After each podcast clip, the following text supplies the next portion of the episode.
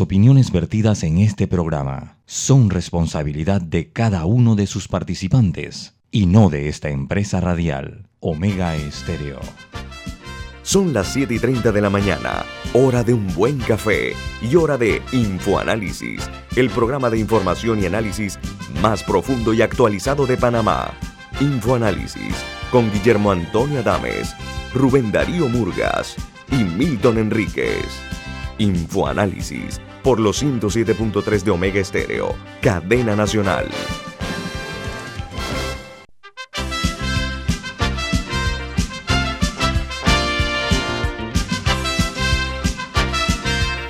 Buen día, esto es Infoanálisis, un programa para la gente inteligente. Hoy es 25 de agosto del año 2021 y este programa Infoanálisis es presentado por por Café Lavazza, un café italiano espectacular que usted puede conseguir en los mejores supermercados y también puede pedirlo en los mejores restaurantes. Usted también puede solicitar servicio a domicilio por internet a través de www.lavazzapanamá.com. Café Lavazza, un café para gente inteligente y con buen gusto, presenta Infoanálisis. Gracias, don Milton. Bueno, amigos, recuerden que este programa usted puede verlo eh, por Facebook Live en video. De igual manera, lo pueden hacer en la nueva app de Omega Stereo para Play Store y App Store. Eh, pueden escucharnos en sus teléfonos móviles, o sea, en sus celulares, en sus tabletas, en sus computadoras, en omegastereo.com Igualmente, en el canal 856, 856, canal de televisión de Tigo, lo pueden ver en sus televisores. Y de igual manera, el, estamos nosotros eh, en YouTube, los programas eh, que han ah, sido emitidos aquí en eh, Omega Estéreo de Infoanálisis están todos colgados en YouTube. Pueden ver el video ahí con mucha facilidad. Vamos a entrar en materia como de costumbre, con las noticias que hacen primera plana esta mañana en los diarios más importantes del mundo. Comenzamos en Cuba, porque esta isla registra 92 muertos por coronavirus en un solo día, en las últimas 24 horas 92 muertos, y se habla de un brote que es un nuevo récord, con 19.907 contagiados, últimas 24 horas. Dice que eh, se, se consolida Cuba como uno de los países con mayor incidencia del virus en el mundo. El total acumulado de los casos en Cuba es de 602.546 casos confirmados y 4.710 personas fallecidas. Por otra parte, la noticia eh, que está en todos los medios también es el tema de Afganistán. Pero hay una que dice algo muy interesante. Dice, Joe Biden declaró, saldremos el 31 de agosto si los talibanes cooperan. El presidente Biden dijo, seguiremos con la operación hasta el último momento. Por su parte, Angela Merkel dijo que está buscando vías alternativas. Y el primer ministro de Inglaterra o del Reino Unido, eh, Boris Johnson, dice que ellos se van a mantener allí hasta el día 31 de octubre, de, perdón, de agosto y si es necesario van a continuar eh, ampliando su presencia en ese país. Y en eh, El Salvador, eh, una investigación arroja nuevas pruebas de la negociación del presidente Bukele con las pandillas. Hay fotos y audios que dan cuenta de esto. Dice que el histórico desplome, las ejecuciones que vive El Salvador, se debe en parte a este pacto secreto. ¿Por qué razón? Porque el presidente supuestamente se entendió con tres de las principales pandillas que controlan el país a cambio de lo que le pusieron como medida eh, de negociación los eh, eh, señores esto de las, de las pandillas, de las maras, etcétera, y que le mejoren las condiciones de vida en las cárceles y que se le dé alguna oportunidad a los que están en libertad. Bueno, amigos, voy a hacer un alto aquí en las internacionales, la vamos a continuar después, porque nos distingue esta mañana con su presencia y su participación la ministra de Educación, la profesora Maruja Gorday de Villalobos. Buen día, ¿cómo está, ministra? No se escucha, el, el, el, audio. El, Ahora sí, buenos días. Gracias, doñito. Saludos a todos. Eso nos pasa a nosotros también, no se preocupe, ministra. es parte del proceso. Exacto. Ministra, nos da mucho gusto tenerla aquí esta mañana. Mm, Mire, eh, ayer eh, un grupo de representantes de gremios denunciaron que habían unas escuelas que ellos consideran que no tienen fluido eléctrico. Está hablando de 804 escuelas que no tienen fluido eléctrico, 1.450 sin internet, y que hay 201 proyectos de, de adecuación de las estructuras de las escuelas que están paralizados, que nos dice a nosotros como una respuesta a esta eh, manera en que se han expresado estos líderes gremiales de la educación. Sí, correcto. Eh, obviamente esto, esto se, ha, se ha divulgado por parte de ellos en virtud del anuncio que se hace eh, de mantener ese retorno progresivo, seguro, escalado eh, por la circular que se genera la semana pasada, en la cual parte de la génesis de la circular es que las autoridades de salud nos indican disminuir el distanciamiento a un metro, como, como ha ocurrido en el resto de la, la región y como ha avalado el CDC de Estados Unidos. Nosotros hablamos que para cerrar el primer trimestre pudiéramos estar hablando del 60% de los centros educativos oficiales. Las escuelas particulares tienen un proceso bastante rápido y estamos hablando de 1.800 centros educativos. ¿Qué significa esto? Que nosotros tenemos en este momento 1.200 escuelas ya funcionando, ya abiertas, unas desde el primero de marzo, estoy apagando el teléfono para que no me intervenga acá, otras desde el 31 de mayo con el retorno semipresencial y en este momento, al día de, hoy, podemos tener más de 800 en procesos de solicitud de reincorporarse a la modalidad semipresencial. Hemos explicado una y otra vez, inclusive eh, tuvimos el lunes una reunión con gremios, el día de ayer con otro sector, que si nosotros sumamos eso, estamos hablando de 1.800 escuelas, que viene siendo nuestro 60%. Aún así, ya a esta fecha, nosotros hemos tenido informe de lo que ocurrió, de lo que ocurrió del lunes a la fecha, al día de hoy, en las regiones educativas a raíz de ese llamado y algunas tienen para entrar el 13 de septiembre, otras el 20, otras entraron este lunes. Entonces ese, proceso va a ser muy dinámico y no va a ser, va a ser un, un proceso que responde al contexto. Es verdad que tenemos escuelas sin internet, pero en esas escuelas sin internet tampoco hay internet en la comunidad. Entonces si no hay internet en la comunidad, ¿cómo yo voy a generar ese proceso con los estudiantes? Solamente atendiendo de una forma eh, presencial y obviamente en un modelo alterno son niños que no tienen ni fluido eléctrico en su casa y que se han analizado, mire, nosotros analizamos todas las variables y conocemos todos los contextos, no solo a través de nuestros directores regionales, a través del mapeo que tenemos con infraestructura, con recursos humanos, con la dirección general y todo, todas las otras variables que pueden estar influyendo en esta decisión. Obviamente, lo más importante es la recuperación de los aprendizajes y la recuperación de todo el entorno escolar en el aspecto bio, emocional, que para nosotros es lo más importante. Ministra, todos los años, eh, tradicionalmente, eh, hay todo un debate al inicio de clases por todas las escuelas que no están listas, las que no tienen agua, eh, y las que tienen problemas estructurales un poco más serios. Esta es probablemente la primera ocasión en la historia o por lo menos algo inédito, que por un año y medio, o por lo menos un año, no hubo estudiantes en las escuelas físicamente. Ahora surgen las quejas una vez más, por lo menos por parte de gremios, que muchas escuelas que no tienen agua. ¿Se trabajó o no un programa aprovechando la situación, aprovechando la crisis para atender todas esas necesidades que nunca se logran atender en los veranos? Se sacó provecho de la oportunidad y si es así, ¿cuántas escuelas y cuántas quedaron pendientes? más que una capa de pintura, estamos hablando de escuelas que necesitan casi que una reconstrucción o, conectarse a el agua. ¿Cómo que todavía hay escuelas que no tienen agua? Yo, yo antes de contestarte esto, te voy a hacer un antecedente. Nosotros eh, cuando la semana pasada a mí me preguntaron que si fuera el primer día de clase, ¿cómo estaríamos? Yo diría que estaríamos a un 85-90%. Yo tengo que ser honesta porque en las áreas comarcales donde solo se llega con helicóptero, no hemos podido avanzar. Esa es una realidad. Y te estoy hablando que si yo digo escuelas que no pudieran hoy iniciar clases, vamos a hablar de un 10 o un 15%.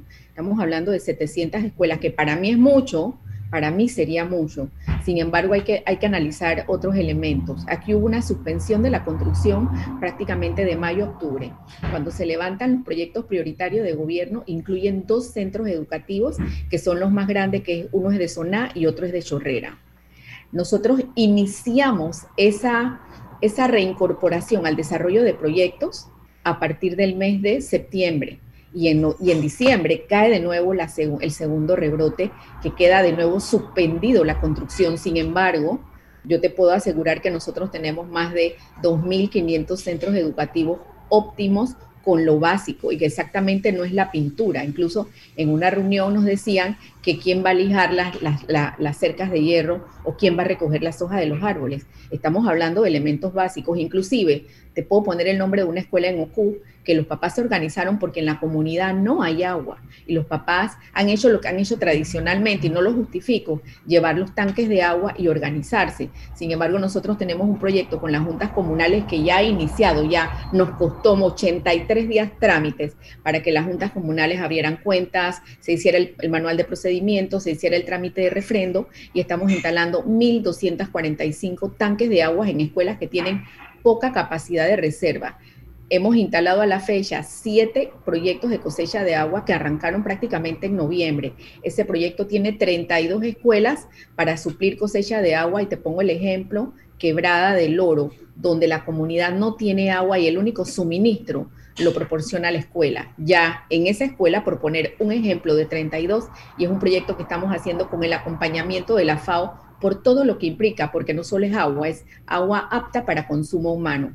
¿Qué decidimos después de la visita del presidente? Que se generalice y se extiende a las 100, a las 92 escuelas que no tienen suministro de agua porque en la comunidad no hay agua. Entonces nosotros sí estamos trabajando y nosotros sí hemos podido entender lo que ocurre. Estamos hablando de agua, estamos hablando de cocinas, incluso ya la palabra comedor la hemos sacado por el costo que pudiera hablar de comedor, porque uno como docente sabe que tú puedes inclusive buscar los alimentos en la cocina y los niños comer en los salones. Entonces nosotros sí hemos visto todos los elementos que pudieran ser cuestionados o que pudieran incluso, más que cuestionados, poner en riesgo la salud o la bioseguridad de los estudiantes al retorno a clase. Dígame, don Milton.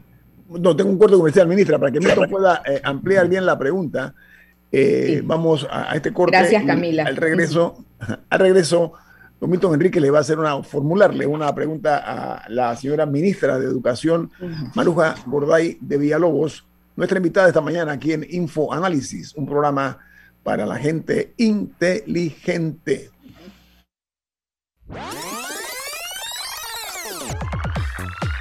Omega Stereo tiene una nueva app. Descárgala en Play Store y App Store totalmente gratis. Escucha Omega Stereo las 24 horas donde estés con nuestra nueva app.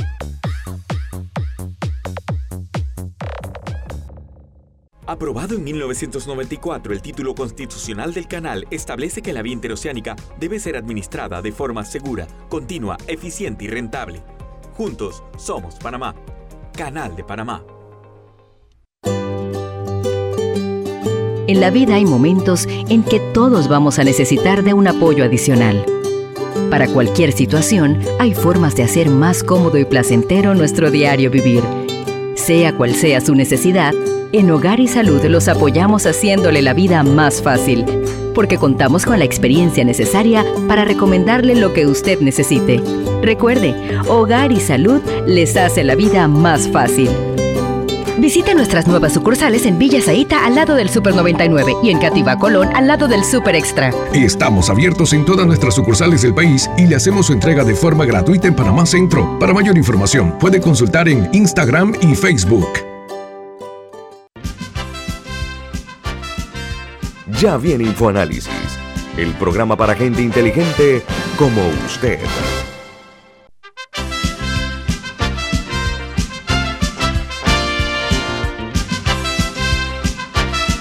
Bueno, continuamos platicando con la ministra de Educación, Maruja Gorday de Villalobos, pero antes, don Milton tiene algo muy interesante para ustedes. ¿Qué se trata, Milton?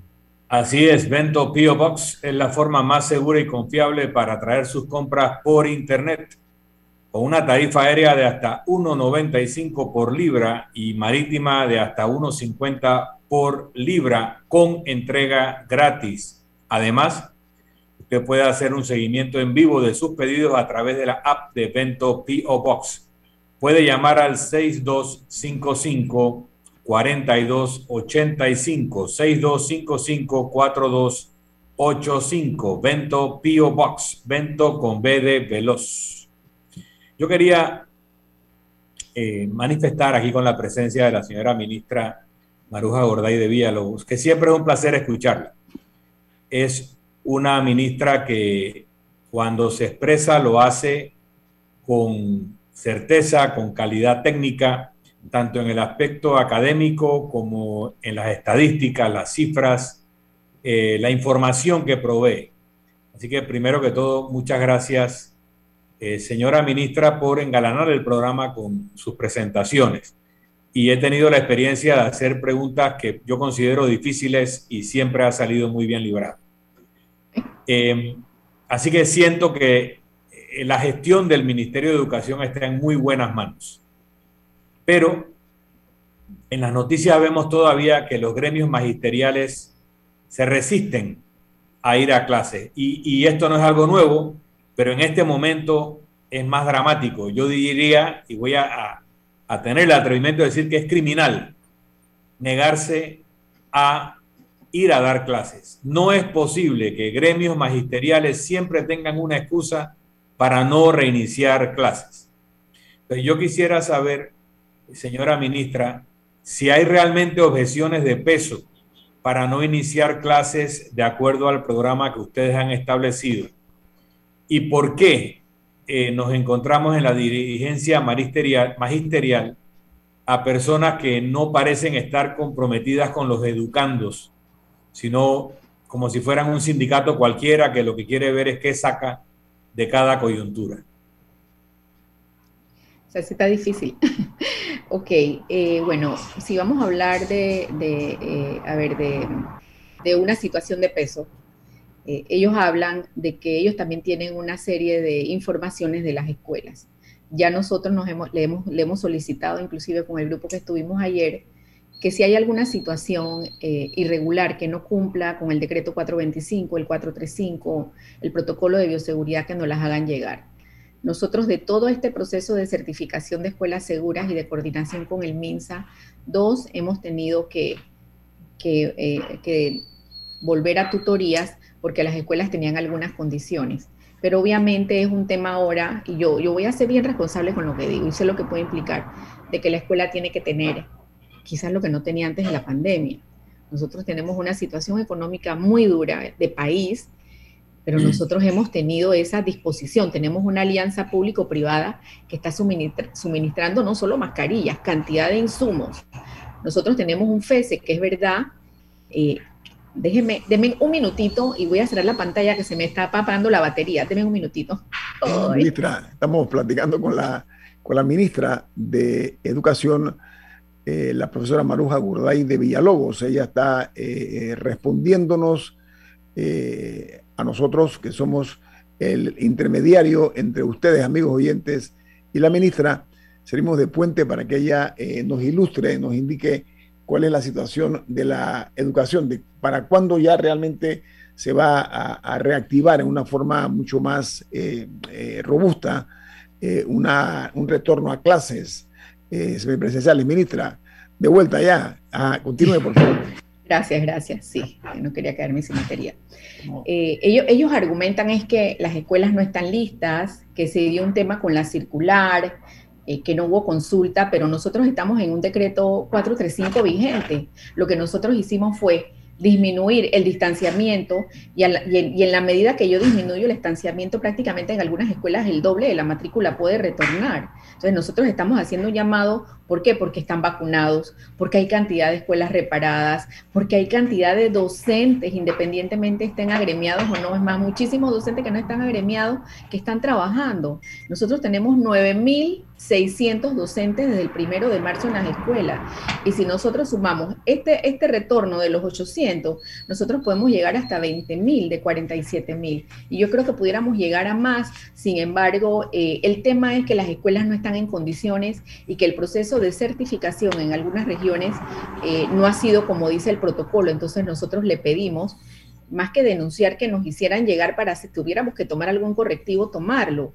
Pero yo le aseguro, eh, yo tendría mis dudas. ¿Por qué? Porque los comités escolares COVID los forma la comunidad educativa y el padre de familia. Y yo creo que si hubiera una persona que que estaría segura de lo que va a ocurrir en la escuela para no poner en riesgo la vida de su hijo es el padre de familia. Nosotros tenemos un, programa en línea que usted entra y está la lista de todas las escuelas con un semáforo, si presentó el protocolo, si presentó el plan de retorno, cuántas autorizaciones de padres de familia hay. Ya los papás no quieren ni encuesta, ya no nos hagan encuesta, queremos mandar los niños a la escuela.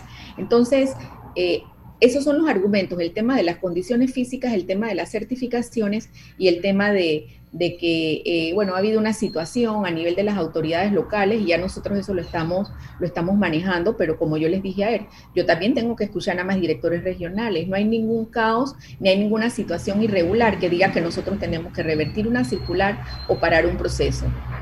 Ministra, eh, hablando de ese tema, hay un oyente, no, sobre ese tema, hay un oyente que eh, desde su auto nos pregunta, los hay, que hay padres temerosos de enviar a sus hijos, particularmente los que son de edades alrededor de 4 o 5 años, que todavía están un poco chicos y que no tienen ese cuidado de bioseguridad. Y la pregunta que, que yo le formularía es qué cuidados se van a tomar para esa población que no se ha podido vacunar, pero que quizás son los que más necesitan regresar por razones psicoemocionales.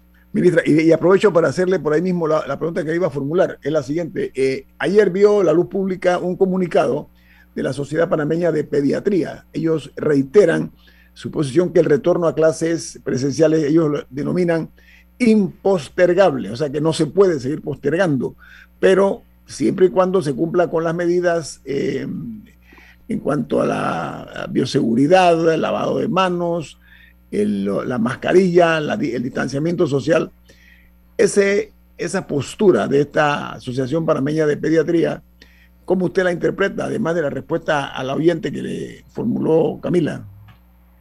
Sí, Camila, eh, comienzo contigo, mira, eh, y termino, termino primero con la respuesta de Don Milton.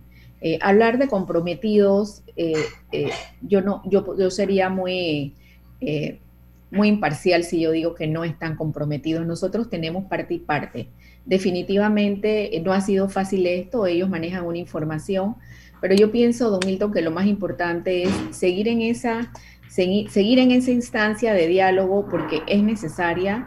Yo creo que nosotros no estamos en condiciones de irnos a situaciones extremas de parte de cualquier grupo en este momento en nuestro país y sobre todo eh, de docentes y también entender de que ellos representan un porcentaje de la población docente. Nosotros tenemos alrededor de 21.000 docentes agremiados, de 47.000 docentes. Entonces, eh, también es importante entender un poquito el comportamiento de los grupos y eh, yo estoy segura, una vez nosotros hicimos una propuesta el día lunes, que si de aclarar alguna situación lo vamos a hacer en una circular orientadora, y esa fue la propuesta que hemos mantenido con los dos grupos, de cómo es el proceso del tercer trimestre, que no solo incluye el retorno, lo crítico de los estudiantes graduando, lo crítico de los más de 16 mil estudiantes de profesional y técnica, que los que en el 2020 entraron a cuarto año o a décimo grado, ahora que se gradúan en el, perdón, en el 2019, han estado dos años sin esa interacción de laboratorios, de práctica, y que los vamos a llevar a una práctica profesional porque es el mejor entorno para poder recuperar no solo la parte académica, sino las destrezas. Entonces, Señora ministra, por lo que usted nos ha explicado ahora y en comparecencias a este programa anteriores, hay una gran preparación y hay una, un gran raciocinio, racionalidad detrás de todas las medidas que usted ha explicado y, eso yo lo aplaudo. Por eso digo, yo siento que estamos en muy buenas manos eh, eh, con su, en, su, dirección del, del, Ministerio de Educación y el equipo que seguramente la acompaña, que debe ser de la misma calidad. A mí me preocupa el resultado final, la no participación presencial de estudiantes en las escuelas. Tiene efectos en la nutrición porque muchos de esos niños solo consumían nutrición adecuada en la escuela y tienen un año o más de no recibirla, aparte del deterioro socioeconómico que seguramente sus familias han padecido, producto de la pandemia, que agravaría la situación. Los niños, como usted bien dijo, que no tienen acceso a Internet ni en su casa ni en la escuela, no han recibido ningún contenido educativo, salvo aquello que hayan recibido de voluntariado de parte de padres o educadores de la zona. Y esa pérdida de un año y tanto de formación educación eh, no se recupera o difícilmente se recupera. La no interacción de los niños con los otros niños, de los jóvenes con los otros jóvenes, tiene efectos socioemocionales, tiene efectos incluso en su sistema inmunitario que requiere de ese intercambio para robustecerse. O sea que hay múltiples perjuicios eh, en una ausencia de largo plazo de los niños y adolescentes en los centros escolares y que yo aplaudo el esfuerzo que ustedes han hecho para lograrlo y para convencer a, los educadores reticentes a que hay formas de hacerlo bien. Ministra, la respuesta... Eh, yo tengo que, que, reclamarle a esos gremios magisteriales que no están eh, cumpliendo con su deber como lo cumplen los médicos y las enfermeras que en situaciones de mucho mayor riesgo sí se hacían presentes en su punto de trabajo y que con una situación mucho más controlada, estos dirigentes magisteriales se niegan a cumplir con esos niños y esos adolescentes panameños. Mitra, la pregunta que le formuló un oyente a través de, Camila, por favor. Sí, le, le digo a la, a la, señora que por tener niños pequeños, mire, nuestro primer pilotaje es lo que ha ocurrido con los más de, con los más de 400 CAIPIS del país que iniciaron el primero de febrero son los CAIPIS que coordina el MIDES. A la fecha hay más de 800 CAIPIS abiertos y donde como país, ya no me voy a las estadísticas internacionales, como país no se han dado contagios. Obviamente, si hay un contagio comunitario, se cierra la escuela, se hace la trazabilidad, se hacen los hisopados. Por el otro lado, la constante coordinación que hemos tenido, madre de familia, con el Ministerio de Salud, de cuáles son los protocolos que hay que trabajar. Y usted seguro sabe como madre de niños de 4 y 5 años, que esos son los niños que han sido como una esponja en todo esto. Son los niños que han tenido, que los hemos observado ya en nuestras escuelas abiertas, en nuestros pre-kinder y kinder, que se, se saben proteger, eh, lo han tomado no como un juego, pero es parte de esa dinámica. Ellos no se quitan la mascarilla, ellos mantienen el distanciamiento y obviamente va a, va a depender también mucho de la responsabilidad y el trabajo que se haga en la escuela. Inclusive hemos dado la opción de hacer horarios cortos, que yo digo que no es lo más conveniente, pero si el padre de familia se siente más seguro, el niño puede ir dos veces a la, a la semana, tres veces, volver a retornar en diez días si considera que hay alguna situación. Todo eso lo hemos dejado flexible, pero no, no podemos generalizar. ¿Por qué? Porque en nuestras escuelas particulares donde ya iniciaron y que son las mismas medidas de bioseguridad, y no estoy hablando de entorno físico, de, otras condiciones que obviamente eh, generan comparación, sino que estoy hablando del mismo protocolo, de las mismas medidas, de la misma rutina que se tiene que hacer. Por el otro lado, la Sociedad Panameña de Pediatría no hoy, hace más de tres meses. Eh, lamento y con mucha pena tener que eh, hacer un alto aquí para que le voy a reformular la pregunta de la, del comunicado de la Sociedad Panameña de Pediatría pero que tengo un corte comercial, así que eh, viene más aquí en Info Análisis, un programa para la gente inteligente. Esta es la hora. 8 a.m. 8 horas. Omega Estéreo, 40 años con usted en todo momento.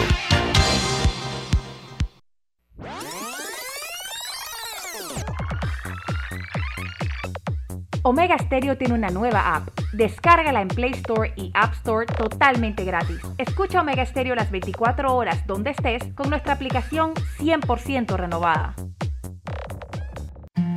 Petróleos Delta. Es como el amor por nuestra tierra. Está en todo Panamá. Cuando luzcas una hermosa pollera o un sombrero pintado. Cuando disfrutes de un buen sancocho o recorras nuestro país con orgullo puedes estar seguro que hay una Delta cerca, porque estamos siempre cerca de ti y de todas las cosas que nos unen como panameños. Siempre listos para atenderte y ayudarte a llegar más lejos. Delta. FID Cleaning Services Panamá, especialistas en limpieza comercial con más de 15 años de experiencia. Nuestro personal debidamente capacitado le atenderá todas sus necesidades. Utilizamos productos biodegradables. Nuestro plan de limpieza ofrece valores agregados como atención a gerencia, ejecutivos y nebulizaciones Llámanos al 360-3429 o escríbenos al 6302-9775. 6302-9775. Síguenos en nuestras redes sociales, arroba FYD Panamá.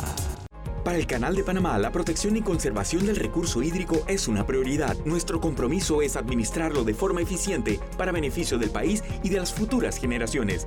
Juntos somos Panamá. Canal de Panamá.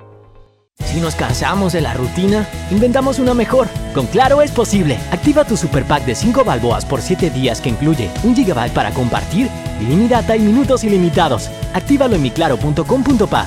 Claro que es posible. Promoción válida del 1 de julio al 31 de octubre de 2021. Para mayor información visita claro.com.pa. Ya viene InfoAnálisis, el programa para gente inteligente como usted.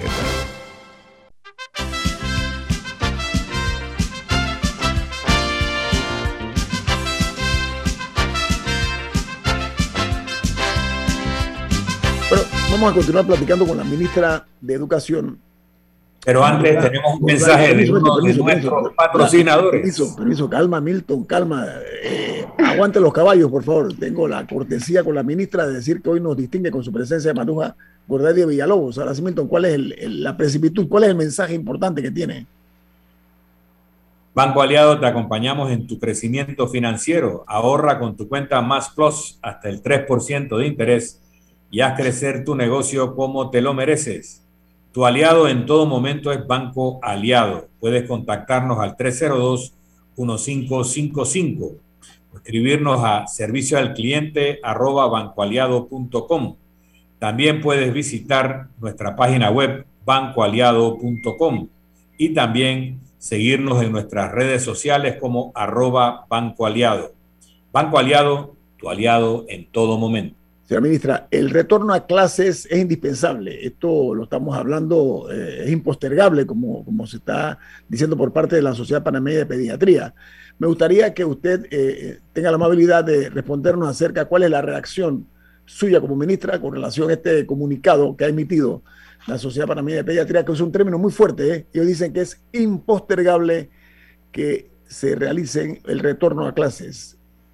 Bueno, nuestra reacción es muy positiva de agradecimiento y de respaldo, no solo, a, no solo a la ministra de Educación, sino a la maestra, a la madre y sobre todo el respaldo a una decisión con el Ministerio de Salud. Yo creo que eso es lo más importante, una decisión de nuestro gobierno.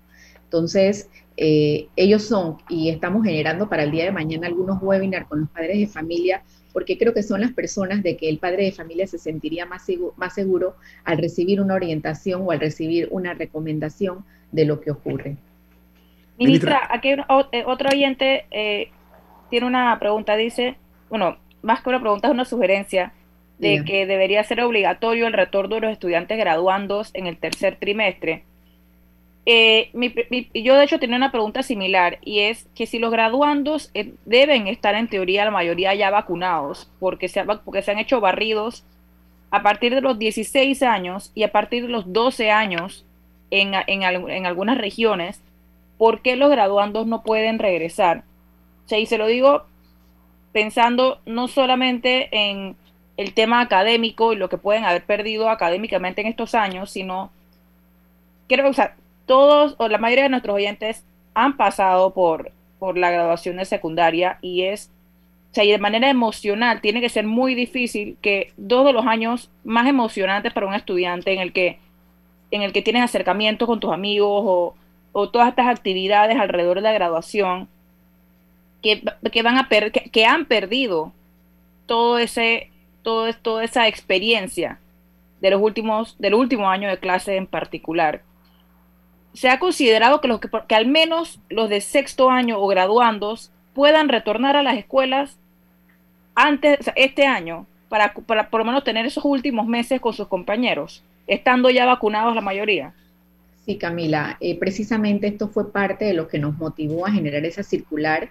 Nosotros hemos recibido más de, más de cinco grupos de graduando y a la propia dirigencia estudiantil del sector oficial que la forma en este momento alrededor de 202 escuelas y 32 mil estudiantes graduados. Y ellos están más que deseosos, es urgidos realmente de retornar.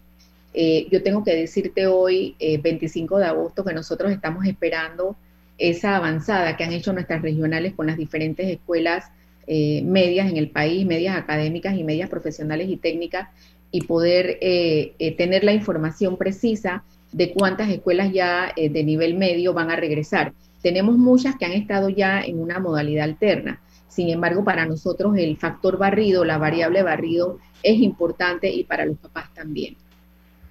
Ahora también tenemos dos oyentes que hacen preguntas similares, uno desde Ato Pintado y una desde El Dorado, que se resumiría más o menos en, que, en caso tal que se da COVID en algunos estudiantes, ¿cuál es el protocolo para esas escuelas?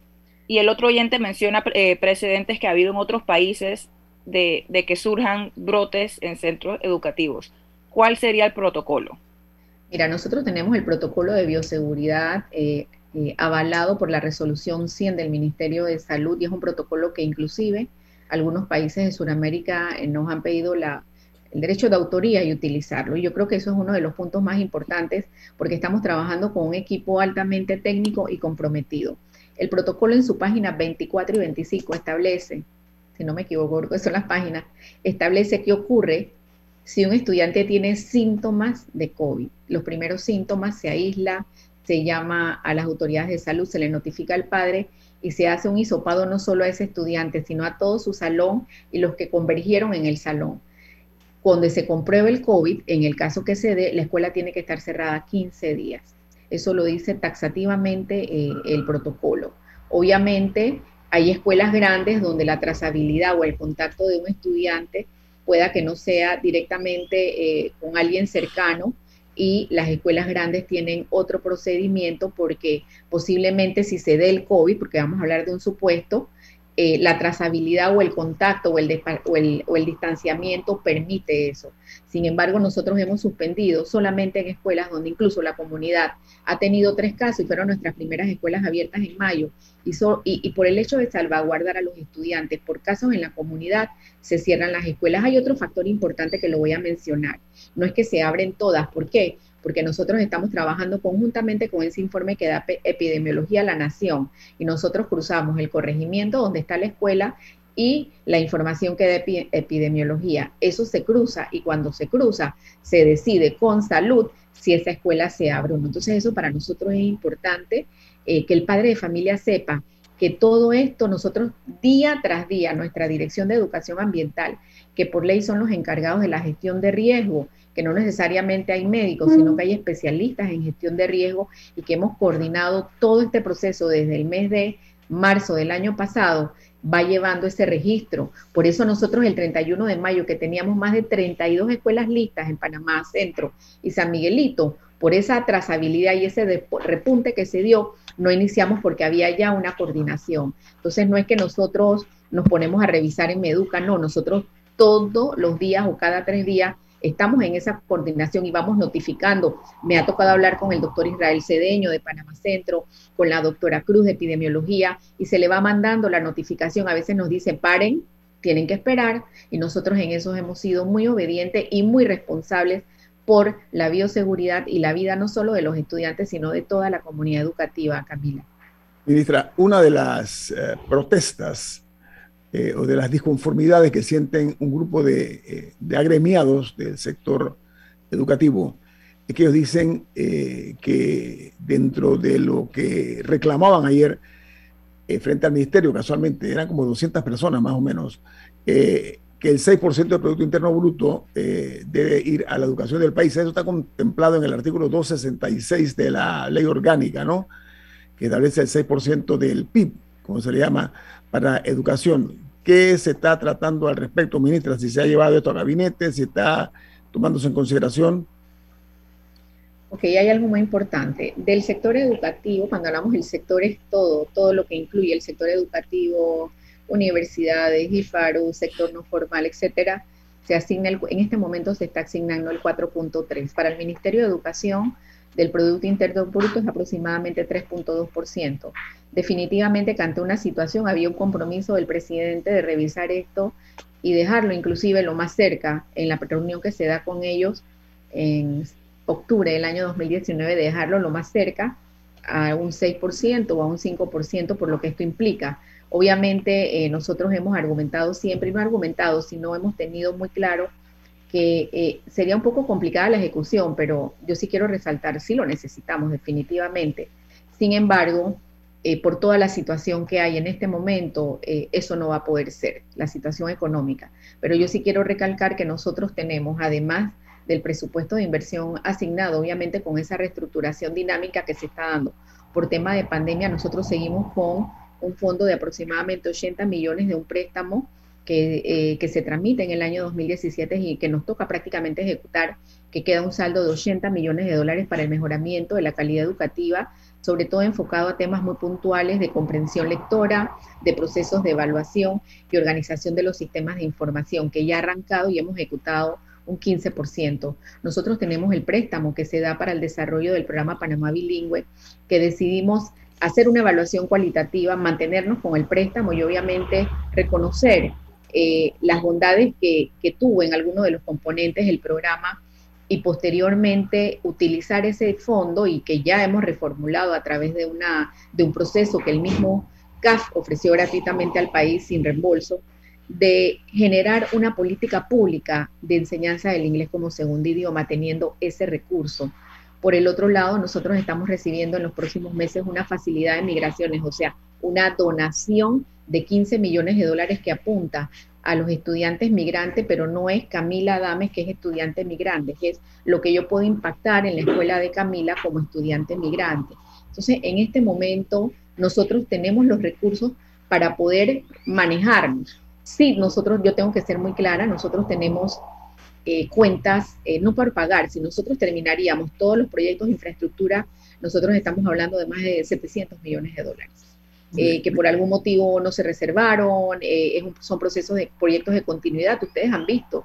La Escuela Miguel Alba, el IPT Veraguas, las escuelas que hemos entregado y nosotros este año hemos hemos, hemos realizado traslado de partida de más de 70 millones de dólares para recibir 17 escuelas en la comarca, como yo les dije, están listas, recibir escuelas en Panamá Centro, en Panamá Oeste, en las diferentes áreas donde se están trabajando, que nos toca asumir la continuidad y qué bueno, porque no es un tema de quién comenzó y quién la termina, es que estás mejorando la condición de los estudiantes y le estás dando un entorno digno. Entonces, todos tenemos que trabajar hacia eso. Estamos tratando de limpiar todo. Mire que nosotros no hemos levantado proyectos nuevos, primero por la situación económica y segundo, si tenemos tantos proyectos como por terminar, como habló la estadística, creo que Doñito Adames al inicio, lo que nos corresponde responsablemente es terminarlo. Entonces, eso para nosotros es sumamente importante.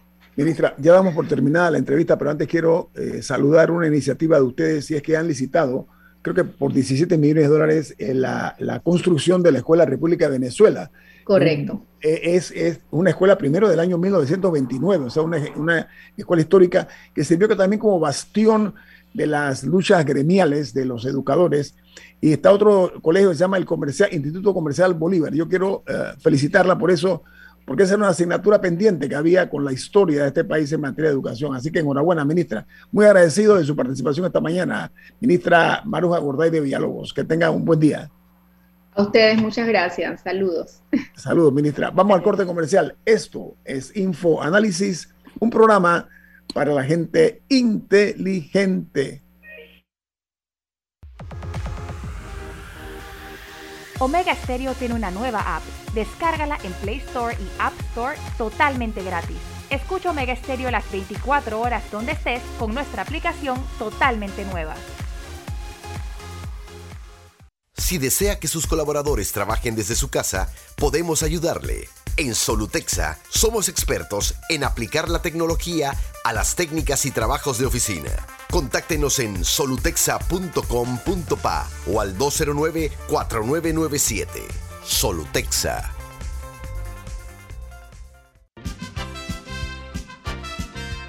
Ya viene InfoAnálisis, el programa para gente inteligente como usted.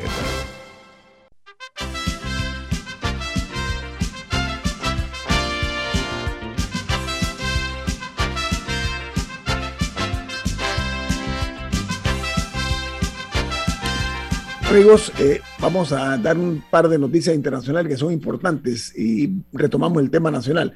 Ayer se conoció que un grupo de, eh, internacional de investigadores anunció un increíble hallazgo de cientos de millones de árboles en el desierto del Sahara. Dice que los investigadores científicos lograron contar uno a uno estos árboles en un área de 1.3 millones de hectáreas cuadradas en el noroeste de África.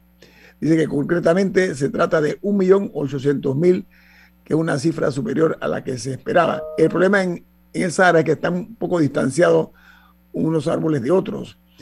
Y en Colombia los expertos advierten sobre el cuarto pico de la pandemia de la COVID-19. Dicen que es una realidad y parece inevitable para ese país. Está Colombia reportando eh, la cifra más baja de muertos en lo que va del año. Y termino con una nota en las internacionales que tiene que ver con los Estados Unidos. Es que el Washington Post titula hoy, Joe Biden reafirma la salida de Afganistán el 31 de agosto, pero ordena un plan de contingencia. Biden dijo que cada día adicional pondría en mayor riesgo a las tropas de Estados Unidos, pero que la salida a fin de mes dependerá de la cooperación de los talibanes, mientras el diario, eh, otro de los diarios más importantes de los Estados Unidos, aquí tengo también cuál es, su principal titular esta mañana. Dice eh, el diario The New York Times que eh, Joe Biden se ciñó a la fecha límite resistiendo los llamados de extender la evacuación de Afganistán.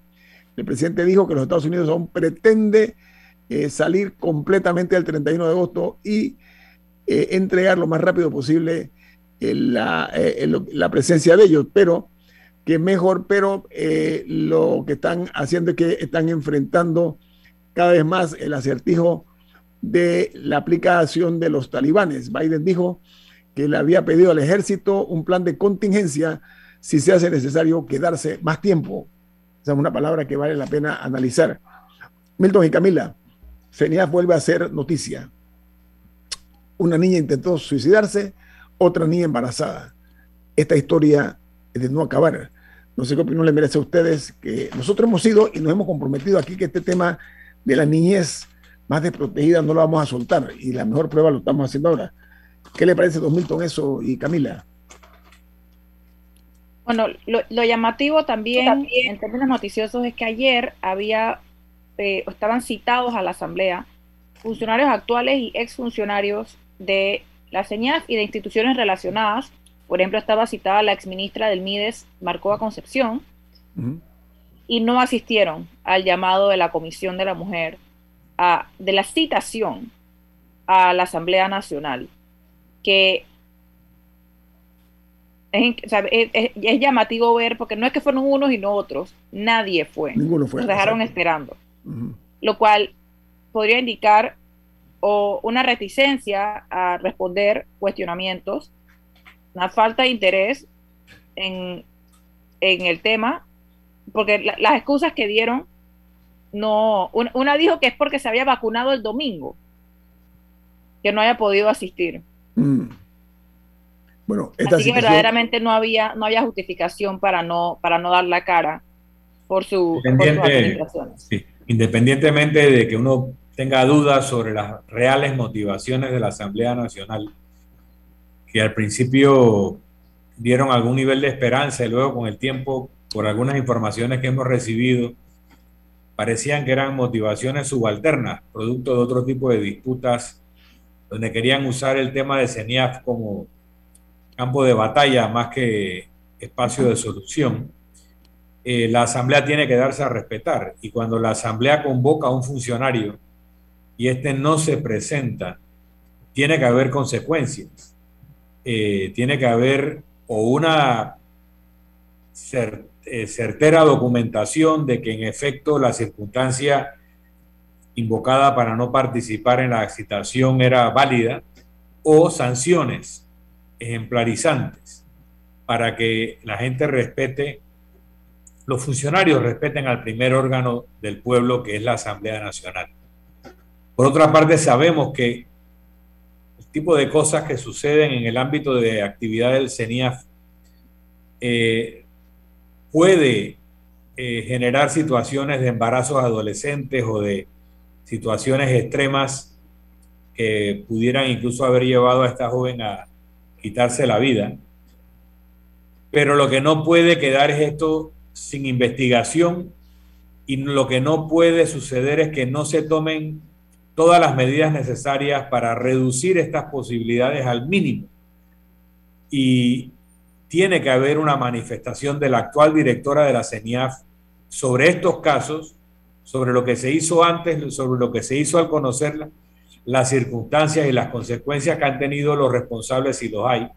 Pero también tiene que haber una manifestación del Ministerio Público que ha estado investigando casos en el CENIAF sobre estas dos circunstancias, el embarazo de una menor adolescente y el que otra se haya quitado la vida, indican posibles delitos cometidos por personas alrededor de estas jóvenes que tienen que ser investigados y sancionados. Sí, esto no puede quedar nada más en el anecdotario, lo hemos dicho anteriormente, pero Milton, cuando usted fue eh, legislador, eh, usted contó una anécdota en una ocasión de que alguien reclamó, oye, la Asamblea no, no llama a los ministros a, rendir cuentas. Eh, hay, algo que una vez contaste aquí en Infoanálisis, Milton. Bueno, fue, realmente la circunstancia fue a la inversa. En la comisión de presupuesto hacíamos audiencias, yo la presidía, y citamos a ministros de Economía y Finanzas, de Hacienda, al Contralor, a rendir cuentas les hacíamos cuestionarios y el entonces ministro de Hacienda y Tesoro, Mario Galindo, que es un constitucionalista, un político de altura, me dijo al final de la sesión, tú sabes, Milton, que esto que ustedes han hecho hoy es más importante que cualquier ley que hayan aprobado y es exigirnos a los representantes del órgano ejecutivo a que vengamos aquí a rendir cuentas. Esta es la actividad más importante de la Asamblea Legislativa. Y eso lo reconoció un ministro que había sido citado y que había sido sometido a un cuestionario. Mm. Pero también porque es un hombre de Estado, un constitucionalista, un político de alto vuelo que comprendía la importancia de las sesiones de rendición de cuentas que debe hacer periódicamente la Asamblea, pero que no deben ser sesiones para chantajear al ministro respectivo para que le nombre al pariente, para que le saque la partida o le haga el proyectito tiene que ser en investigación o en búsqueda del interés nacional. Aquí hablábamos de casos como el de la minería. Camila decía, tenemos que decidir si queremos ser un país minero. La Asamblea debiera estar convocando a este tipo de audiencias para discutir la conveniencia o inconveniencia de ser un país de minería metálica o no, o en qué proporción podemos hacer esta investigación. Ese es el verdadero rol del Parlamento, de hablar, de debatir, no solo de aprobar algunas leyes intrascendentes y otras a cambio de favores, que normalmente acabamos viendo en la Asamblea Nacional actual.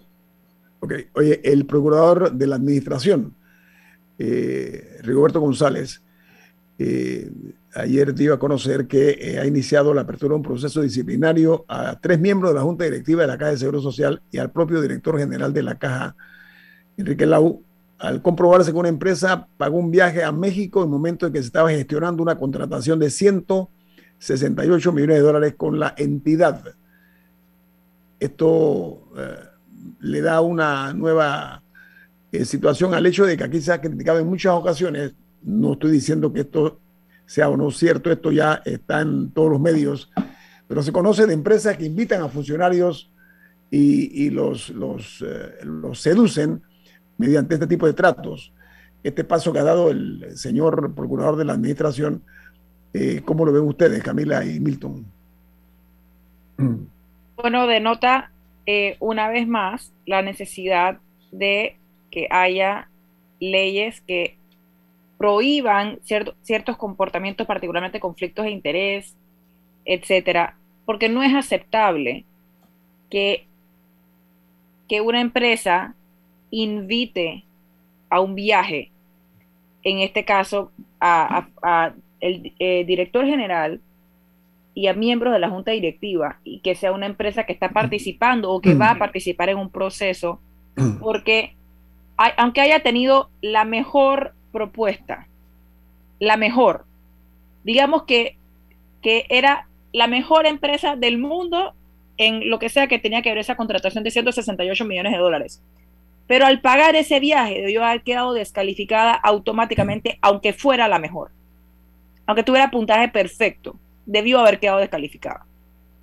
Pero ahora el, director Lau eh, aclaró que no fue parte de la de la de la, eh, grupo Pero si tenía conocimiento, si tenía conocimiento, eh, también también es un tema, o sea, no no si él tenía conocimiento como director general de que es directivo de la junta directiva habían acudido a un viaje pagado por esta empresa, ¿cómo se permite que esa empresa después gane una licitación.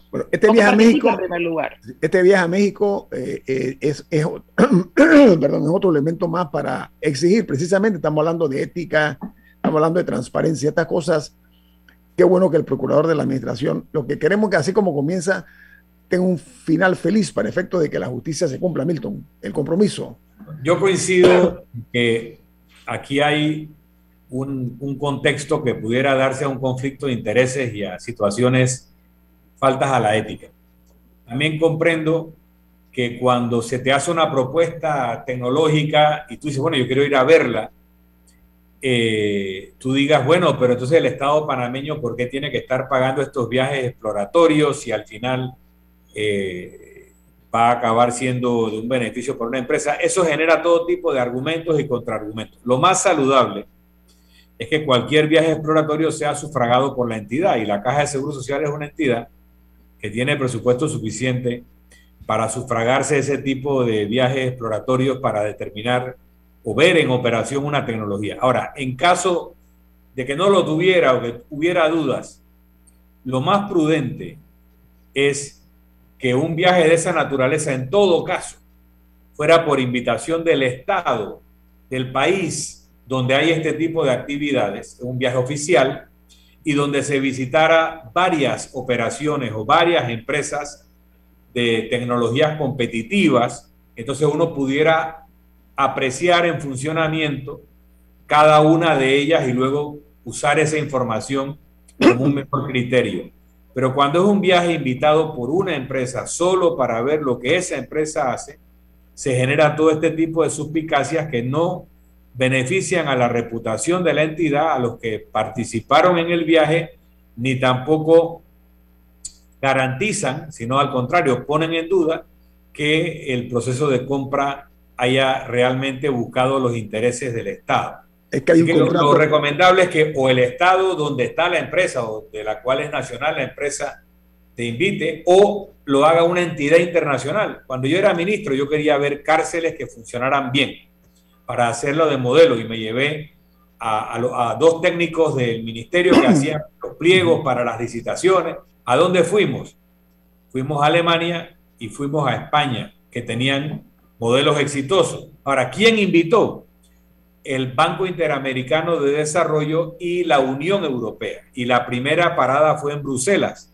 O sea, tú puedes hacer esas exploraciones y visitar eh, operaciones para darte cuenta si funciona o no funciona o darte inspiración incluso, pero buscas, si te lo van a financiar, que sea un ente neutral y no un ente interesado. El problema, Milton, es que esta empresa está gestionando un contrato de 168 millones. Eso es lo que provoca más la suspicacia hacia los miembros de la Junta Directiva de la Caja de Seguro Social. Viene Álvaro Alvarado con su programa Sin Rodeos. Milton, ¿quién despide Infoanálisis? Nos vamos, pero lo hacemos disfrutando una deliciosa taza de nuestro café Lavazza. Lavazza, un café italiano espectacular. café Lavazza, un café para gente inteligente y con buen gusto. Despide Infoanálisis. Gracias por la generosidad de acompañarnos esta mañana. Nuestro sentido de agradecimiento. Nos vamos. Y nos vemos.